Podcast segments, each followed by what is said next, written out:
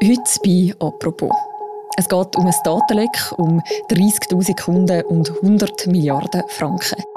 Swiss Secrets heisst eine grosse internationale Recherche, die der Credit Suisse vorwirft, im grossen Stil Gelder aus dubiosen Quellen angenommen zu haben. Ein Bankenskandal, der Schweizer Journalistinnen und Journalisten in eine Zwickmühle bringt. Das öffentliche Interesse ist da. Ihre Aufgabe wäre, darüber zu berichten, aber ihnen ist genau das verboten. Über das reden wir heute bei «Apropos». Mein Name ist Mirja Gabatuller und bei mir im Studio ist jetzt der Oliver Zielmann. Er ist Co-Leiter vom Tamedia Recherchedesk. Hallo Oliver. Hallo Mirjam. Oliver, wir müssen heute mal ein bisschen anders einsteigen wie normalerweise. Und zwar nicht mit einer Recherche, die direkt von uns selber kommt, sondern mit einer Recherche, die die letzten Tage durch die internationalen Medien gegangen ist. Wegen Geldwäschereivorwürfen standen die Schweizer Großbanken vor ein paar Jahren international in der Kritik. Die Angeschuldigten hatten Besserung gelobt, Richtlinien wurden angepasst. Trotzdem macht die CS jetzt erneut große Schlagzeilen. Ein internationales Recherchenetzwerk rund um die Süddeutsche Zeitung hat 18.000 ihrer Konten untersucht und darunter auch höchst problematische gefunden. Zur Kundschaft der CS sollen zeitweise zahlreiche illustre, teils korrupte und kriminelle, mächtige Personen aus Politik und Wirtschaft gehört haben. Swiss Secrets. Um was geht es da genau? Wir haben jetzt hier wieder ein gröberes Datenleck, das auftaucht ist, diesmal mit Bankkunden äh, von der Credit Suisse offenbar. Und jedes Mal, wenn so ein Leck rausgeht, insbesondere wenn es noch aus der Schweiz geht wie diesmal, ist das natürlich ein riesen Aufhebens. Und was kannst du sagen über das Leck? Was steht da drin? Ja, herzlich wenig. Wir haben das Datenleck eben nicht. Das ist ein bisschen der Grund, warum wir heute zusammen reden. Wir sind also darauf angewiesen, zu schauen, was die Kolleginnen und Kollegen im Ausland berichten. Da sind wir jetzt quasi im gleichen Boot wie alle anderen auch, lesen Zeitung und versuchen zu interpretieren. Und vielleicht für die, die das selber noch nicht gelesen haben, was steht jetzt in diesen Zeitungen? Also gemäss der Süddeutschen Zeitung sind äh, 18'000 Konten jetzt da offengelegt worden von einer anonymen Quelle. Und darunter hat es dann halt offenbar auch eine ganze Reihe von problematischen Kunden, Politiker mhm. oder Leute, die halt im Verdacht stehen, dass sie kriminelle Gelder auch haben. Und wenn das jetzt zutreffen stellt sich dann immer die Frage, hat jetzt die Bank die sollte nehmen oder nicht. Mhm. Das ist ja nicht das erste Mal, dass es eine Berichterstattung gibt über mehr oder weniger dubiose Gelder auf Schweizer Bankkonten. Du bist ja zum Beispiel auch der Pandora Papers beteiligt vor kurzem. Inwiefern ist jetzt das, was in dieser Recherche steht, wenn du jetzt das gelesen hast, inwiefern ist dir das überraschend oder neu vorgekommen? Es ist eben, wie gesagt, für uns recht schwierig zu beurteilen, wie immer so ein Datenleck da ist und man selber nicht drinnen ist. Sicher auch äh, hochrelevant ist die Tatsache, dass offenbar tatsächlich Daten raus sind. Das ist per se schon mal ein gröbes Problem für eine Schweizer Bank, die halt sehr auf Sicherheit muss bedacht sein. Da hat Credit Suisse jetzt gesagt, sie wollen eine Taskforce einsetzen und da muss man jetzt mal schauen, was dabei rauskommt. Du sagst jetzt gerade schon, dass so viele Kundendaten bei der Presse landen. Das ist außergewöhnlich. Das wird wahrscheinlich für Credit Suisse auch ein Nachspiel haben. Was weiß man denn über die Quellen von dem Leak? Oder wie ist das zu der Süddeutschen Zeitung gekommen? Also wir wissen nur das, was die Zeitung quasi uns sagt, dass äh, angeblich in einem anonymen Briefkasten das halt irgendwann gelandet ist und ausgewertet worden ist. Wichtig in so Fällen, das haben wir bei anderen Recherchen gesehen, wo wir dabei sind. Ganz wichtig in so Fällen ist, dass man prüft, ob es stimmt. Oder dass man mhm. also, kann ja jeder irgendwie sagen, er hat da Daten bekommen dass man also dann die Daten ganz genau anschaut und bei Betroffenen zum Beispiel auch redet, du, ich habe da gesehen, du hast das Konto, stimmt das, kann das sein und so weiter. Und der Prozess ist immer affon gemacht worden bei den Kollegen der Süddeutschen Zeitung, kann ich jetzt mal schwer davon aus, hier ist das so der Fall. Wenn ich dir jetzt zulasse, dann wird recht schnell klar, dass die Geschichte eine zweite Ebene hat. Eine, die direkt uns betrifft als Journalistinnen und Journalisten. Wir haben es jetzt schon gesagt, wir lesen das selber irgendwo in der Süddeutschen Zeitung. Wir hätten es auch lesen in der New York Times oder im Guardian. Es ist ein internationales Recherchekollektiv da dran. Ihr habt auch schon mit dem zusammengeschafft, eben gerade zum Beispiel bei den Pandora Papers. Wieso sind ihr das mal nicht dabei gewesen? Diesmal ist die Sachlage wirklich sehr speziell. Wir haben es jetzt hier mit vermutlich geheimen Bankdaten zu tun. Oder? Und wir haben halt ein, Bankengesetz in der Schweiz, ein berühmtes Bankgeheimnis seit 1934.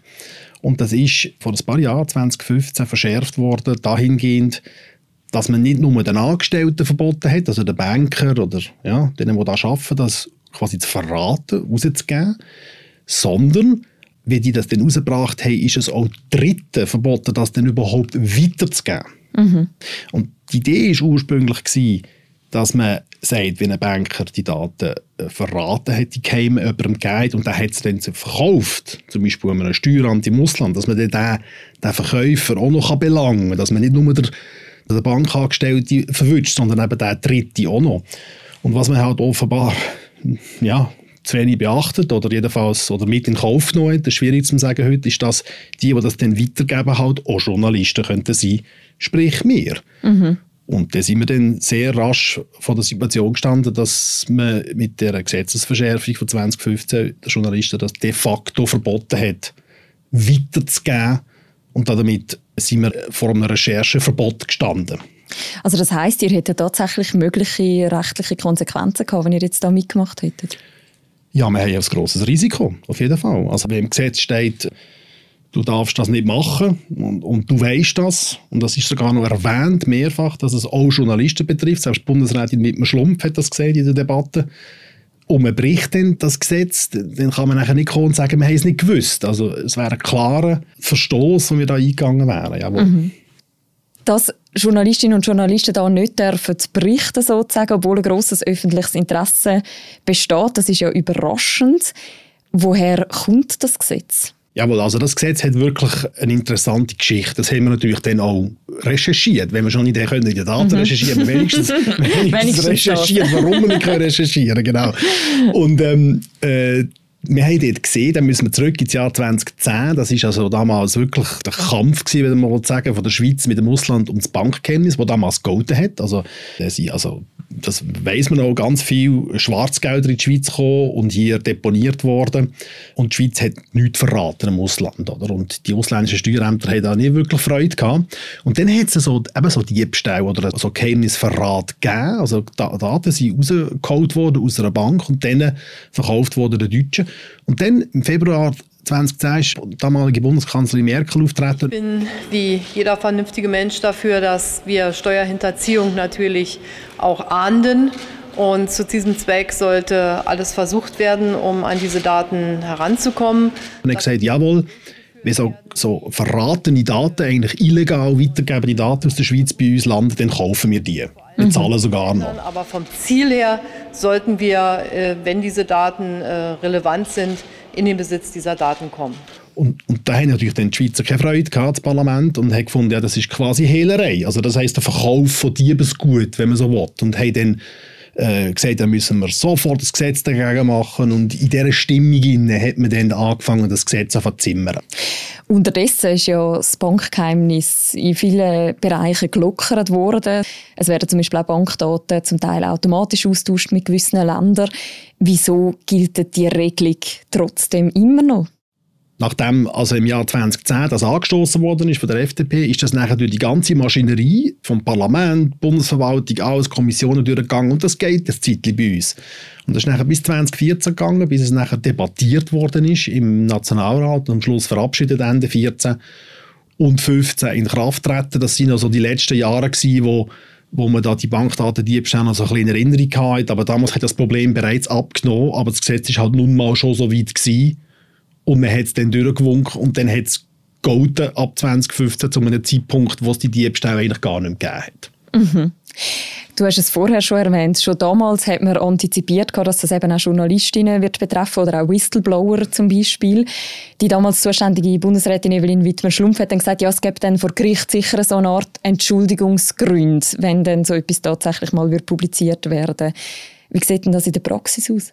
Ja, das haben wir natürlich ganz genau angeschaut in diesem Fall und wir haben feststellen, dass wir da in einer ganz anderen Situation sind, als wir uns normalerweise befinden als Journalisten. Wir haben es hier mit einem Strafrechtsparagraf zu tun, wo eigentlich in diesem Strafrecht nicht, in diesem Paragraph nicht vorgesehen ist, dass man abwägt. Dass man also quasi, man hat da keine Entschuldigungsgründe irgendwo festgehalten, sondern es ist einfach Sack gesagt, wer weitergeht, ist strafbar. Punkt. Normalerweise also wenn wir jetzt eben Pandora Papers nehmen oder andere Fälle, wenn wir einen Namen veröffentlichen und wir überlegen uns das immer sehr gut, wir das machen dann müssen wir einfach aufpassen, dass wenn wir jemanden nennen und in dem Sinne, in dem Sinne Persönlichkeitsrecht tangieren, dass wir dann können argumentieren ja, aber das öffentliche Interesse überwiegt halt. Und in den zivilrechtlichen Fällen, die wir abends normalerweise haben, können wir in die Argumentation am Schluss mit dem Richter überhaupt eintreten. Dort ist das vorgesehen, juristisch. Aber bei diesem Bankengesetz, bei diesem Paragraph, ist das gar nicht vorgesehen. Es ist einfach verboten, Punkt. Das heisst, wir können gar nicht argumentieren, bis zu einem gewissen Grad. Oder wir haben jedenfalls wenig Chancen, ob die Person, die wir jetzt hier nennen äh, von öffentlichem Interesse ist oder nicht. Mhm. Und gibt es dann schon Gerichtsurteile, die zeigen, wie eng denn das tatsächlich ausgelegt wird am Ende? Ja, so einen Fall gibt es. Den haben wir auch ganz genau angeschaut. Da geht es um zwei Whistleblowerinnen im Sozialamt in Zürich, die auf Missstände aufmerksam gemacht haben, die auch wirklich drastisch waren, äh, was nachher grosse Folgen gegeben hat. Die haben nachher bis vom Bundesgericht argumentiert, dass es doch muss möglich sein öffentlich auf so Missstände aufmerksam zu machen, was ja offensichtlich im Interesse der ganzen Öffentlichkeit ist. Aber das Bundesgericht hat dort klar gesagt, nein, es gibt in dem Sinn keinen Entschuldigungsgrund äh, für quasi das Öffentlichmachen von Geheimnissen von dieser Sorte. Mhm. Es gibt ja aber viele Missstände, wo auch Schweizer Journalisten durch interne Bankdaten zum Teil aufdeckt haben, zum Beispiel der ehemalige Nationalbankspräsident Philipp Hildebrand oder gerade recht aktuell der Fall Pierin Vinzenz. Hat man sich denn da einfach jetzt über die Regelungen hinweggesetzt? Also wir haben einen Haufen Fälle von denen, selber auch wir, sogenannte Swiss Leaks, die stattgefunden haben, einfach schlicht bevor das Gesetz verschärft worden ist, 2015. Das betrifft den Fall Hildebrand, das betrifft eben das Swiss Leaks. Ähm, und nachher hat es kaum noch etwas gegeben. Der Fall Vinzenz, den du jetzt angesprochen hast, der ist relativ neu. Dort ist auch äh, mutmaßlich äh, ein Bankgeheimnis verletzt. Man weiß es nicht, aber man geht davon aus, oder es ist jedenfalls ein Verdacht im Raum, eine Bankgeheimnisverletzung dahinter. Und dort haben wir aber prompt gesehen, dass die Staatsanwaltschaft das Verfahren eröffnet hat. Und mhm. dann hat sie der äh, Journalist auch zu einer Vernehmung einbestellt. Dort gibt es ein bisschen Probleme mit der Beweisführung. Es sieht nicht so aus, dass die Staatsanwaltschaft jetzt dort wirklich weiterkommt, aber vom Prinzip her ist es klar, dass sie einschreitet und das auch kann im Vergleich zu früher. Die Bankgeheimnisregelung, dass die auch für Journalisten gilt, das wird ja international stark kritisiert. Und auch in der Schweiz selber kommt ja jetzt da gerade so ein bisschen politische Bewegung rein. Ja, wir sind positiv überrascht, insbesondere auch in der Schweiz, wie das aufgenommen worden ist, insbesondere auch von Vertretern von der FDP, die ursprünglich einmal für die Verschärfung eingestanden sind. Ich glaube, man hört jetzt viele Stimmen, die eigentlich mehr oder weniger zugeben, dass das so nicht kann stehen und es ist auch extrem stoßend. Also das ist meiner Meinung nach wirklich nicht vereinbar mit der Pressefreiheit, wenn man einfach ein generelles Rechercheverbot erlässt. Oder? Es geht ja nicht nur um das reine Publizieren von Daten, sondern einfach schlicht aufs Weitergeben. Das heißt, wenn ich das nehme und ich gebe es meinem Kollegen auf der anderen Seite vom Tisch, dann bin ich schon strafbar. Das mhm. ist nicht nur ein Publikationsverbot, das ist ein Rechercheverbot und es wirkt, selbst wenn es jetzt noch Unklarheiten gibt, ob die Staatsanwaltschaft wirklich wird kommen oder nicht, wie man in unserem Fall ja gesehen hat, wirkt das abschreckend. Oder? Es hat also quasi eine, eine präventive Wirkung, die äh, die Journalisten vom Recherchieren abhalten. Und das ist halt per Definition ein massiver Eingriff in die Pressefreiheit und wird von mir aus gesehen völlig zu Recht kritisiert, jetzt im Inland und im Ausland. Wenn wir jetzt nochmal zurückgehen zu den Swiss Secrets, was hätte es deiner Meinung nach für einen Unterschied gemacht, wenn das jetzt auch direkt für die Schweizer Medien steht? Also anders gefragt, was hätte es für einen Unterschied gemacht, wenn jetzt zum Beispiel auch Media Journalistinnen oder Journalisten wie eben zum Beispiel dieses äh, Rechercheteam damit recherchiert hat? Ich glaube, das hat einen sehr grossen Unterschied gemacht. Mehr noch als bei anderen Lecks. Und zwar einfach, wo wir diesmal als Land selber betroffen sind. Also die Einordnungsleistung, die wir als betroffene Schweizer in dem Sinn gemacht hätten, wäre eine ganz andere gewesen. Und wir sehen das jetzt auch am Resultat. Wir haben im Ausland sehr viele Namen, die genannt werden, zum Teil Namen, die sehr alt sind, zum Teil Namen, die ein bisschen jünger sind, ein bisschen durcheinander. Oder? Mhm. Und dann ist man dann als, als Schweizer oder Schweizerin, die ja erlebt hat, wie sich die Situation in der Schweiz verändert hat in den letzten 20 Jahren, verunsichert. Ja, was heißt jetzt das? Wie das jetzt alles altes Feld, wie das jetzt neue Feld? Es wird wenig Klarheit geschafft im Ausland, wo natürlich im Ausland gar kein Schweizer Publikum da ist. Die schreiben das ja nicht für uns, die schreiben das für ihr eigenes Publikum. Und prompt sehen wir jetzt auch, wie das Datenleck, das ausschließlich für Leserinnen und Leser im Ausland ist aufbereitet worden, bei uns zum Teil ziemlich in einen falschen Haus hineinkommt, was auch nachvollziehbar ist, weil wir einfach nicht die Adressaten sind von diesen Artikeln oder? Und, und die Einordnungsleistung nicht gemacht worden ist. Und es ist schon relativ finster, dass man aufgrund von diesem Paragraph jetzt die doch ziemlich zentrale Einordnungsleistung nicht können machen hier. Mhm. Und wahrscheinlich würde es einem einfach auch ein bisschen den Finger jucken, um da reinzuschauen, oder?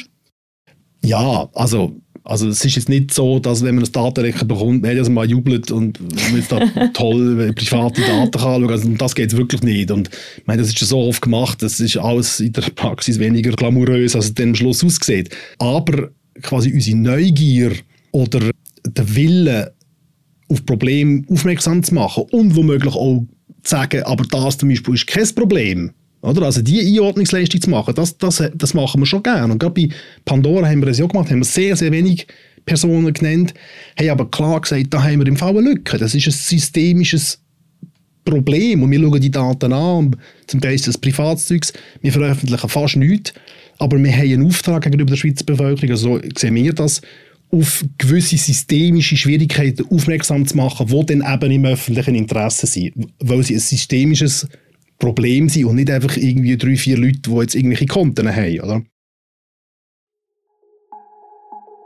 Danke vielmals, Oliver, für das Gespräch. Merci, Miriam. Das war es, eine weitere Folge von «Apropos», einem täglichen Podcast vom Tagesanzeiger und von der Redaktion Tamedia. Die ganze Berichterstattung rund um Swiss Secrets und was sie mit der Pressefreiheit zu tun haben, die verlinken wir auch noch im Beschreib zu dieser Episode. Und die nächste Folge von uns, die hören ihr morgen wieder. Bis dann, macht's gut. Ciao miteinander.